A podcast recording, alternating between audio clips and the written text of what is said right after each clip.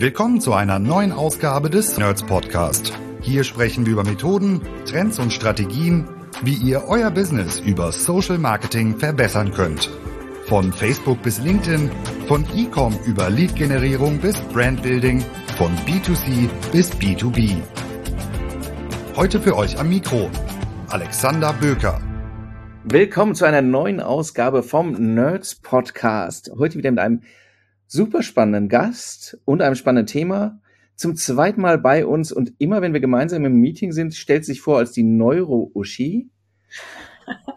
genau. heute ist Gesa Lischka zum zweiten Mal bei uns und wir sprechen über das Thema Neuromarketing. Hallo Gesa. Hallo. Ja, ich sage mal selber Neuro-Uschi. Ich finde so Neuro-Expertin, das klingt so, weiß ich auch nicht.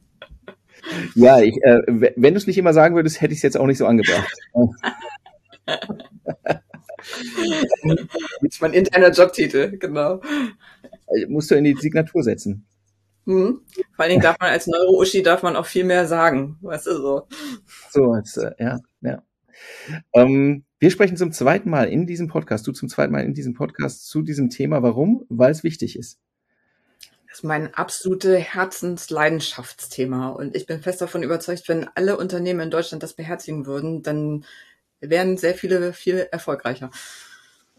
Äh, das ist ein spannender Punkt, über den wir auch gleich noch sprechen. Wenn wirklich alle das machen, was ist dann eigentlich? Aber wir fangen nochmal vorne an. Gesa, für alle, die dich noch nicht erlebt haben, was machst du denn so beruflich?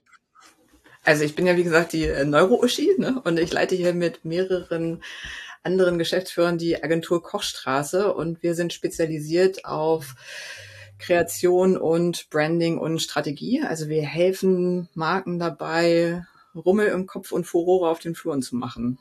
Klingt super, würde ich auch kaufen. Ähm, und da und dann äh, hast, schwenkst du dieses Banner, auf dem steht Neuromarketing hilft. Genau.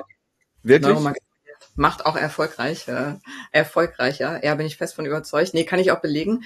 Also Neuromarketing aus dem Grund, weil wir 95 Prozent unserer Entscheidungen unbewusst treffen. Das ist Stand der Forschung.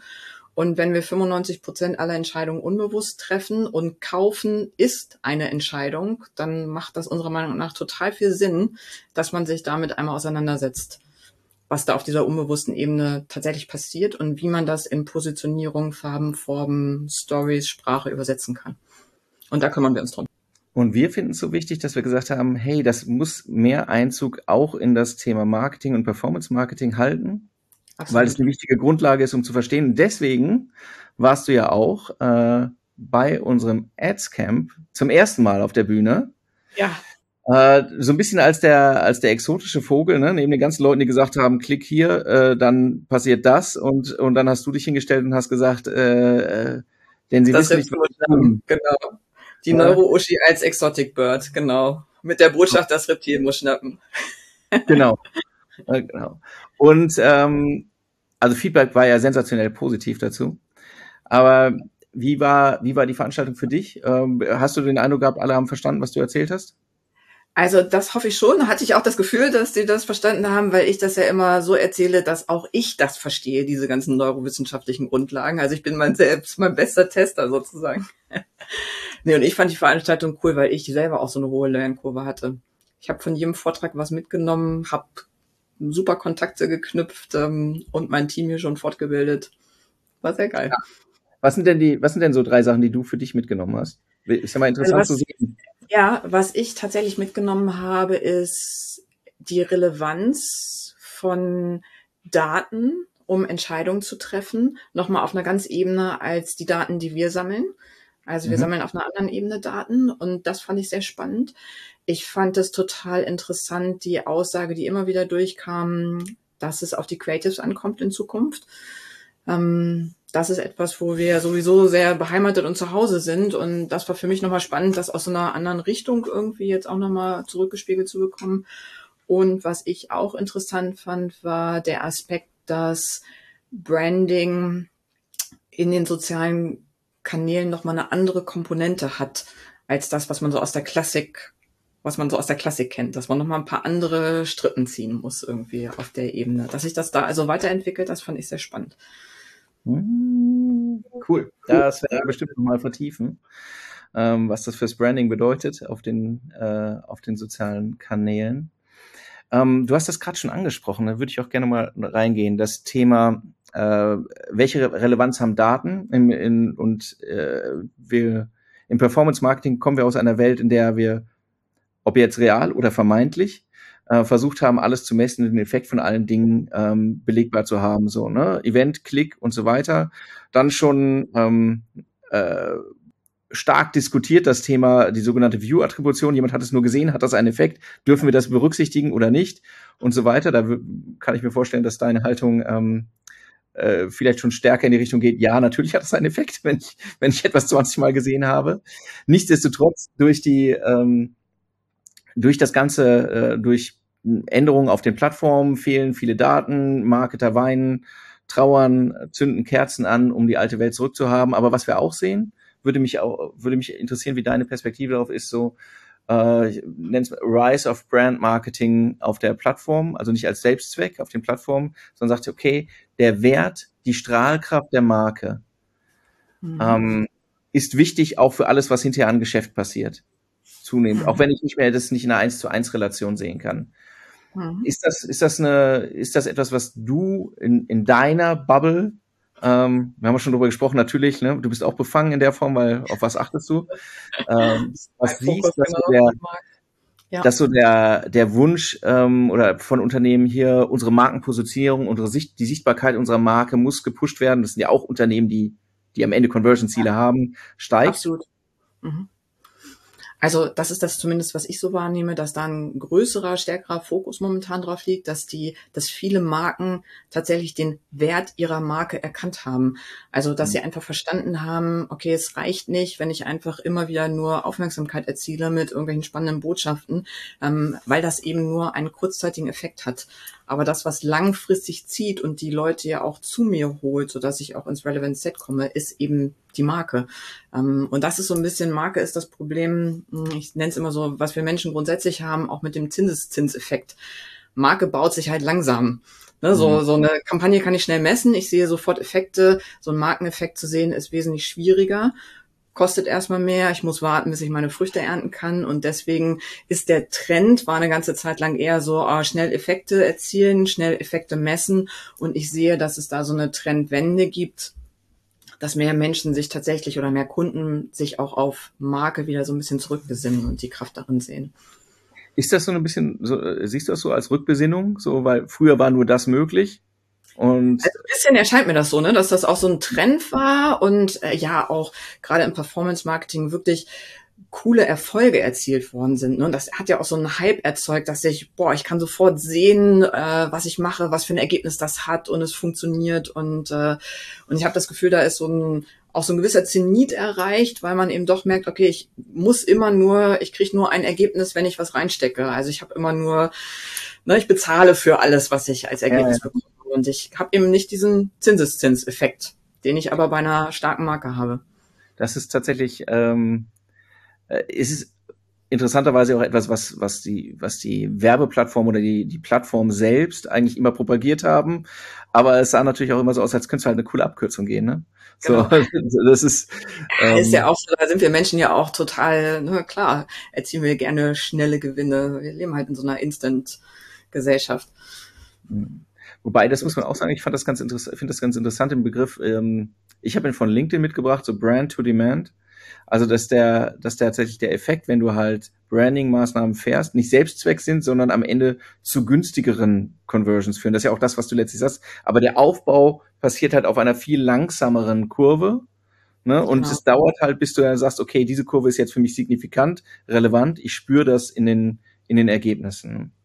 Genau. Und wir sehen das dann auch oft, dass Kunden zu ungeduldig sind, dass mhm. sie gut anfangen und sauber was etablieren und dann schnell wieder so, ah, jetzt komm schnell, wir machen doch mal noch mal was anderes.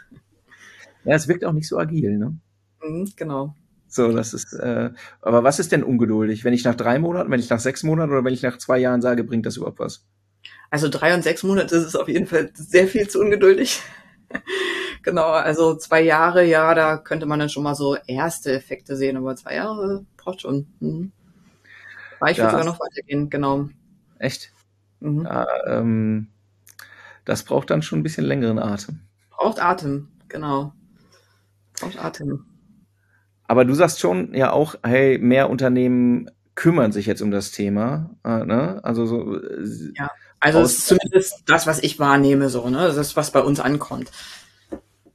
Und stehen dahinter dann Wünsche, wo du sagst, hey, ähm, äh, die sind so schlecht, denen kann man helfen?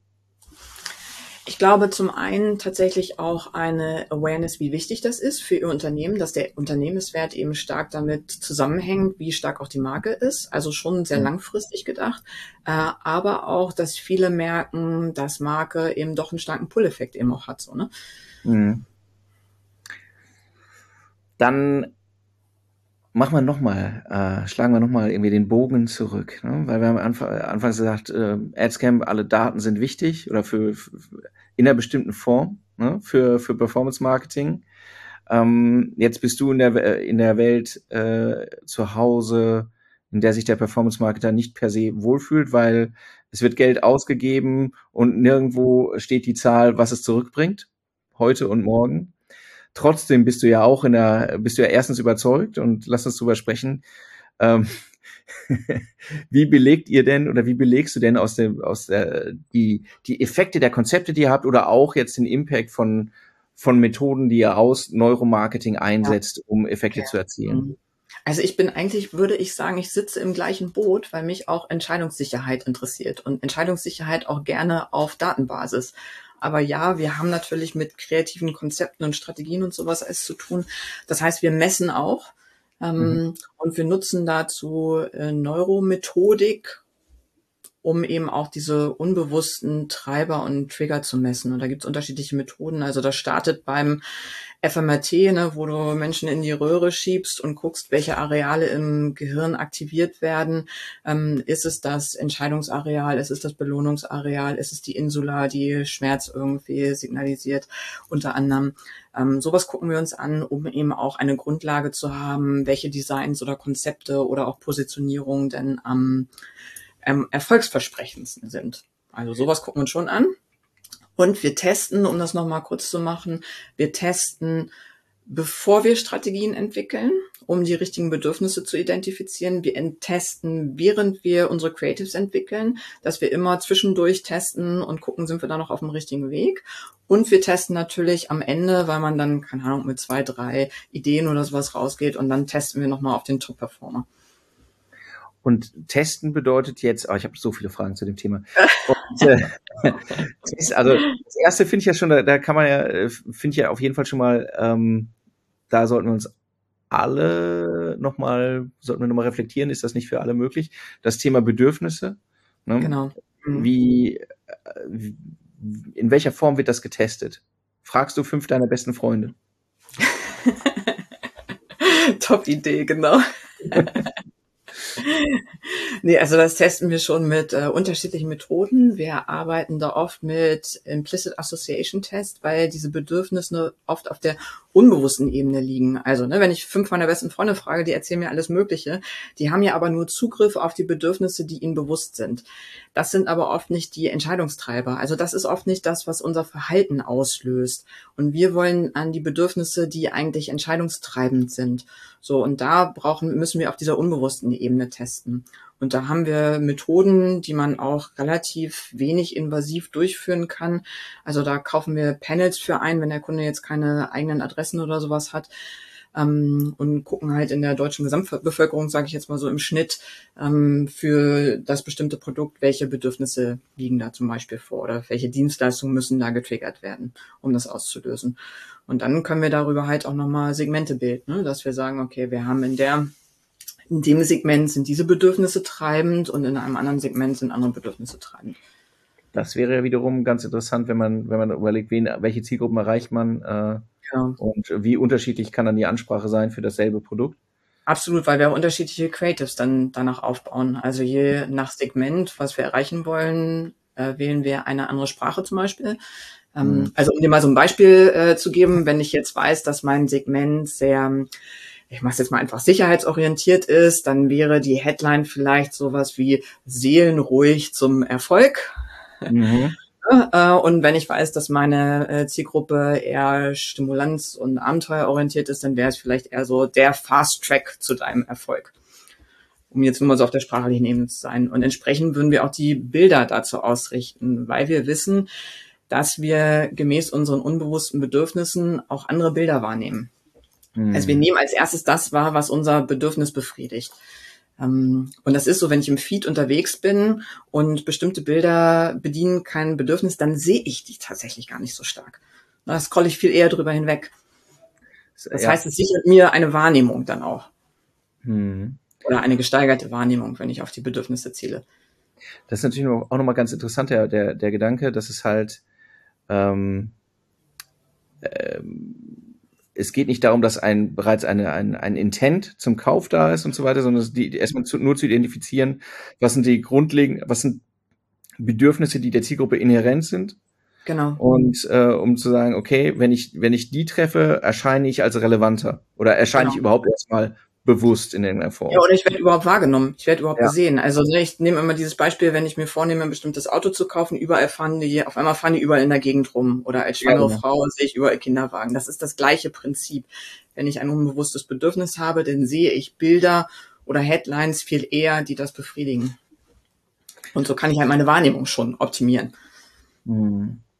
Und aber dann von der Methodik her, wenn ich es richtig verstehe, mhm. es ist ja letztlich dann, es sind vom Instrumentarium wie, wie an die Leute kommen, das ist klassisch, wie Marktforschung, aber der, aber die, das, was sie den Leuten vorsetzt, ist dann halt ein bisschen raffinierter in der Form, dass es nicht ist, findest du das gut? Genau. So.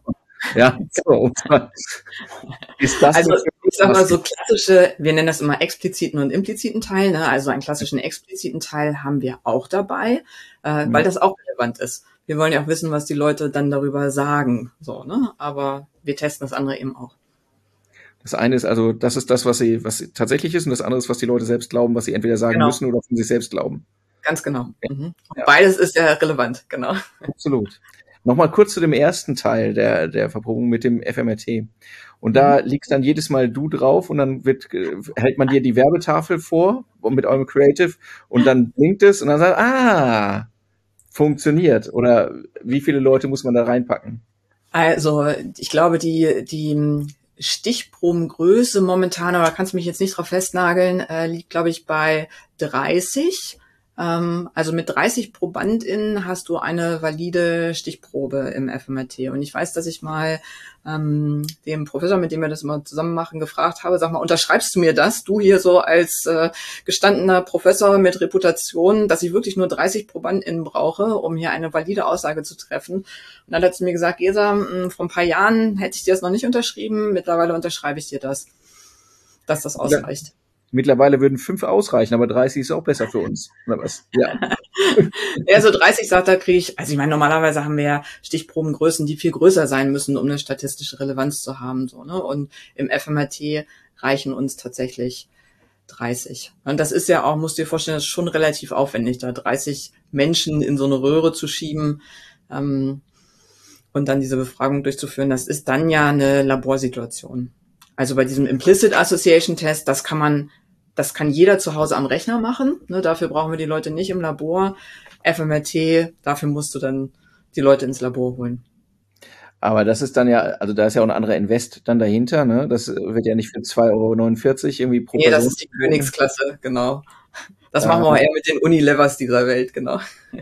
Ja, also. Während IATs, das ist dann auch schon was für den Mittelstand. Und das okay. ist gar nicht so teuer. Mhm. Und dann, ähm, ich muss das nochmal fragen, ne? Wir haben, wir haben ja auch schon das letzte Mal Folge verlinken wir nochmal auch über die verschiedenen, das ist, ist hübsch Ausgabe, verschiedenen Mechanismen im Neuromarketing mit hübschen Begriffen, damit man sich auch gut merken kann, äh, gesprochen. Legt ihr dann die, die Creatives, die ihr macht, auch entsprechend taktisch, sage ich jetzt einmal so an, und dann wird äh, und, und es wird gegengecheckt und dann sieht man, ha, wenn wir es so machen, wie wir, wie wir, wie du es selbst in Workshops schulst, dann besser als wenn ohne. Es ist so, dass wir, dass die Creatives auch schon auf bestimmten Hypothesen aufbauen. Mhm. Mhm. Also, dass wir schon davon ausgehen, dass bestimmte Effekte, bestimmte Effekte wiederum erzielen dann bei der, bei der Zielgruppe. Und das testen wir dann natürlich gegen. Mhm. Und es ist so, ich, sorry, mhm. große Fragestunde heute, ne? Du hast ja diese wunder, wundervolle äh, Kartenübersicht hier, guck, die Neuromarketing-Effekte, 50 und mhm. so weiter. Und du kannst ja nicht, äh, 50 bringst du ja jetzt nicht in einem Creative unter, ist ja auch eh nicht möglich.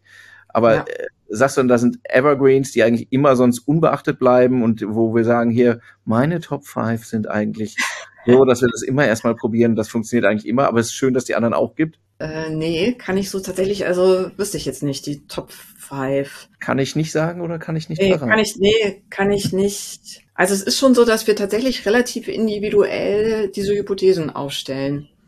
Und daher hilft uns natürlich so ein bisschen unsere Erfahrung, die da auch, klar, wenn du schon viele Tests gemacht hast, dann guckst du irgendwann auf die Sachen drauf und hast schon eher ein Verständnis dann dafür auch und das, dass du denkst, okay, das könnte jetzt hier ganz gut funktionieren. Aber ich liege auch nicht immer richtig. Also muss ich auch gleich dazu sagen, das Testen ist nach wie vor wichtig. Bin schon ganz gut, aber nicht immer richtig. Ja, man, man wird manchmal überrascht. Ne? Es ist natürlich, es ist ja, genau. tatsächlich so. Das macht auch spannend. Hm? Würde ich, und das sage ich aber auch all unseren Kunden, dass ich sage, hier ist nicht der heilige Gral und ich habe auch die Weisheit nicht mit Löffeln gefressen. Äh, also testen ist nach wie vor wichtig. Wäre das nicht notwendig, ähm, würde das den ganzen Spaß ja. ja. Äh, das ist ja auch das Schöne, dass wir Menschen nach wie vor alle Individuen sind und auch sehr selbstständig entscheiden und es eben diese eine Regel nicht gibt. Zum Glück. Ah, ist interessant, dass du das sagst, weil letztlich, also, weil ja schon viel von dem, was, was vermittelt ist, okay, bewusste Entscheidungen sind das eine, aber äh, der große See des Unbewussten eigentlich, trägt eigentlich das, das Allermeiste dazu bei. Ne? Das ist ja, ja, die, so dass man ja auch, wenn man es böse sagen würde, die Entscheidung am Ende ist ein Stück weit auch Illusion, dass sie so selbst, dass sie so bewusst getroffen ist. Das ist auf jeden Fall Illusion, ja. Und auch dieser Gedanke, dass wir rational Entscheidungen, also rein rational, das muss ich betonen, rein rational, können wir Menschen gar keine Entscheidung treffen. Das ist ein Mythos. Genau, es ist, spielen immer emotionale Komponenten, müssen mit reinspielen, damit wir überhaupt Entscheidungen treffen können. Deswegen gibt es diese, wie gesagt, rein rationale Entscheidungen gibt es gar nicht. Ja, deswegen beschäftigen wir uns ja auch so viel damit, weil das halt so spannend ist, ne? was man alles machen kann, genau. Und vor allen Dingen erst recht, wenn man über diese emotionalen, unbewussten Komponenten dann eben auch Marken positioniert und aufbaut. Ne, und wenn du, ich sage ja immer so, wenn ich in der Basis schon weiß, was meine emotionalen Trigger sein müssen auf der Marke, die mhm. ich ja auch langfristig baue, in die ich auch investiere. Also ich kann mir ja nichts Schlimmeres vorstellen, als eine Marke aufzubauen, wo ich gar nicht weiß, was denn die unbewussten Trigger sein müssen dann lege ich ein Assoziationsnetzwerk an und muss dann hinterher mühsam die ganzen Grand Canyons im Gehirn, die ich gebaut habe, wieder zuschütten vielleicht. Oh mein Gott. Das wäre furchtbar. Wollen wir doch nicht. aber, äh, aber dann erlebst du es doch wahrscheinlich schon öfter, hier kommt die Marke XY durch die Tür geschlendert, la la la la la. Und sagt so, weißt du, wieso äh, kommt, ich, ich komme hier zum regelmäßigen Check-up, hier zum, zum Marken, zur Markenzahnärztin Gesa sag mal, wie ist es denn um mich bestellt? So. Und dann äh, guckst du drauf und sagst, ui, ui, ui, ui, ui. Wir müssen bohren. Das nee, ist also es geht ja immer um, das ist ein schönes Beispiel. Manchmal müssen wir bohren. Mhm. Manchmal müssen wir auch. Genau, manchmal tut's auch ein bisschen weh, ist richtig. Genau, manchmal tut's auch ein bisschen weh, aber auch wie beim Zahnarzt besser rechtzeitig hingehen. Ne? Je früher man hingeht, desto geringer die Schmerzen. Oh, dann das, oh, eine schlimme Markenparadies. Also bitte schnell sofort irgendwie das Bild wechseln, ja. Alles klar. Wir wechseln sogar komplett das Thema. Ähm, lass uns, lass uns einmal, wir waren gerade noch im Bereich Belegbarkeit, auch wenn das jetzt sich jetzt nicht mehr so angehört hat.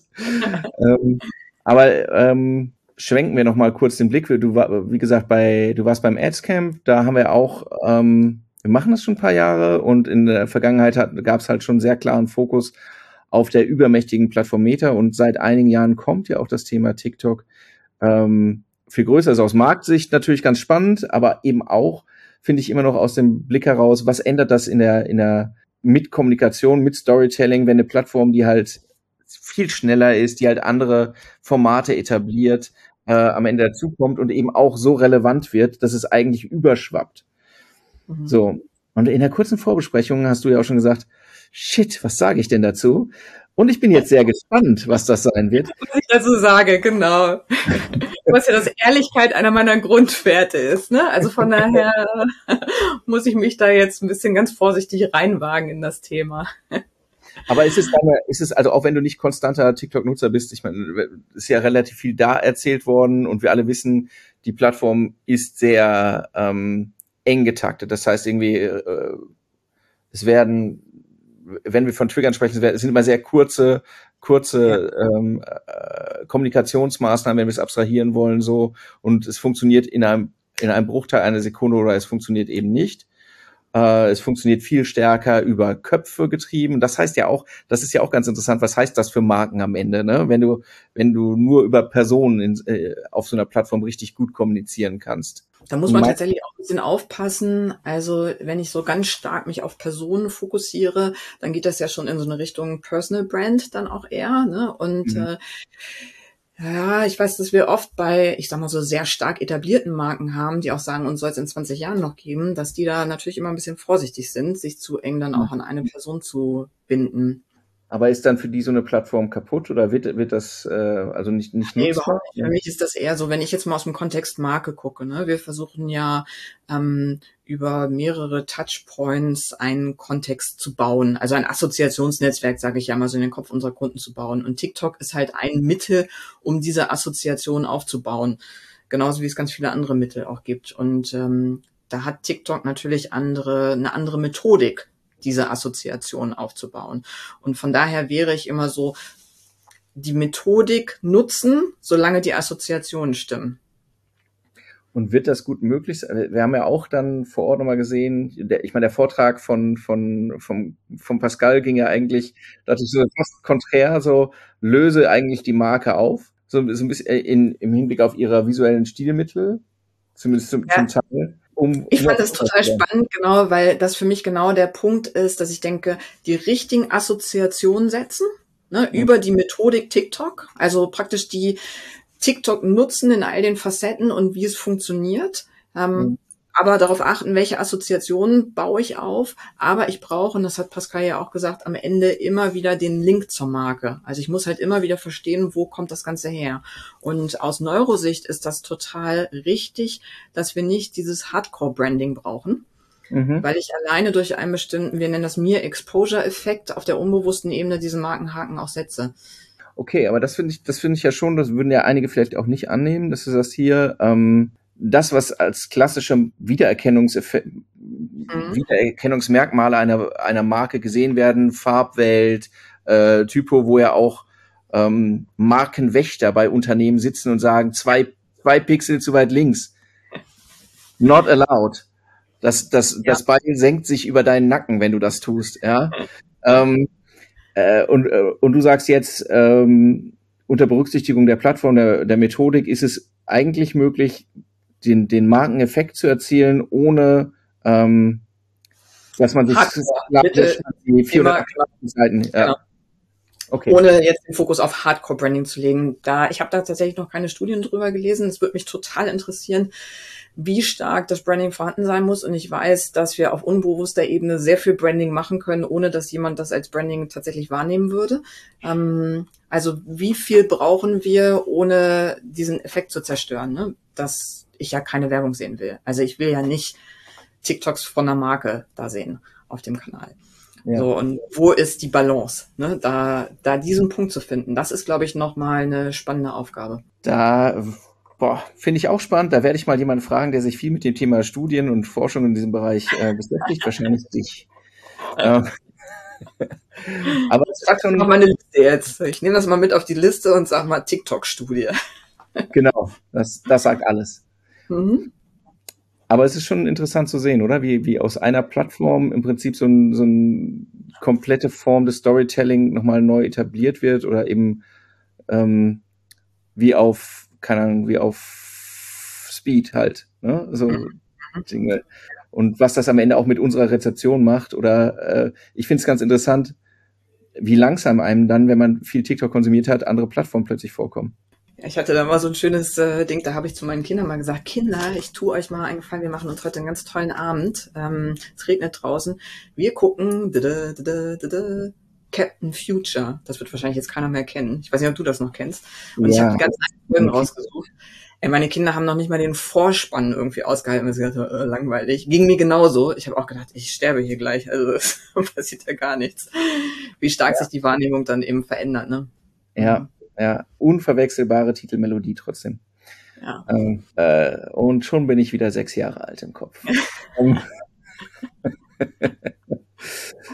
Ähm, lass uns doch mal ein bisschen den, den, den Blick vom Jetzt, äh, den Blick ins, ins Morgen richten. Und wir haben ganz am Anfang, hast du diese schöne Vorlage gegeben, Gesa, und hast gesagt, boah, wenn, wenn alle Marken das volle Instrumentarium der, der, der Weisheiten, die du in der Welt verkündest, nutzen, und was ja bedeutet, dass sie eben äh, ein besseres Verständnis dafür haben, wie werden die, welche Motivationen stehen hinter, welche Trigger muss ich setzen, damit, damit ich als Marke unbewusst wahrgenommen werde. Wenn die alle besser werden, was heißt denn das dann? Das heißt im Endeffekt, dass wir bedürfnisorientierter an unsere Kunden kommunizieren. Und ich glaube auch, dass Menschen glücklicher mit den Produkten werden, die sie konsumieren, weil sie eben Bedürfnisse eher treffen. Also insgesamt glaube ich, dass es äh, allen gut tun würde, wenn es so wäre.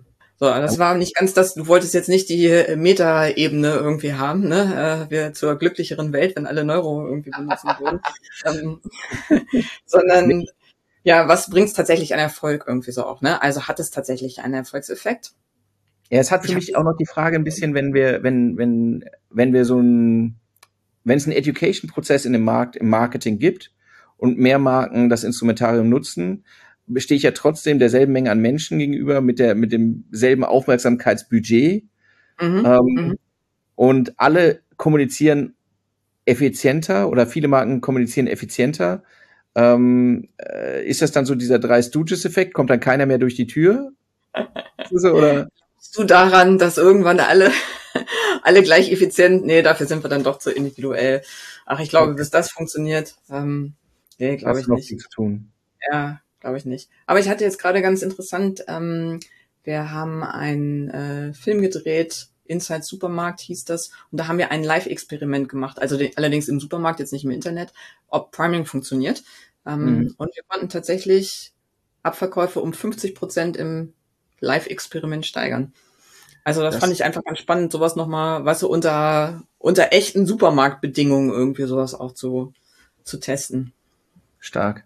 Da ähm, haben bestimmt relativ viele Supermarktbetreiber zugeguckt. Hoffentlich, genau.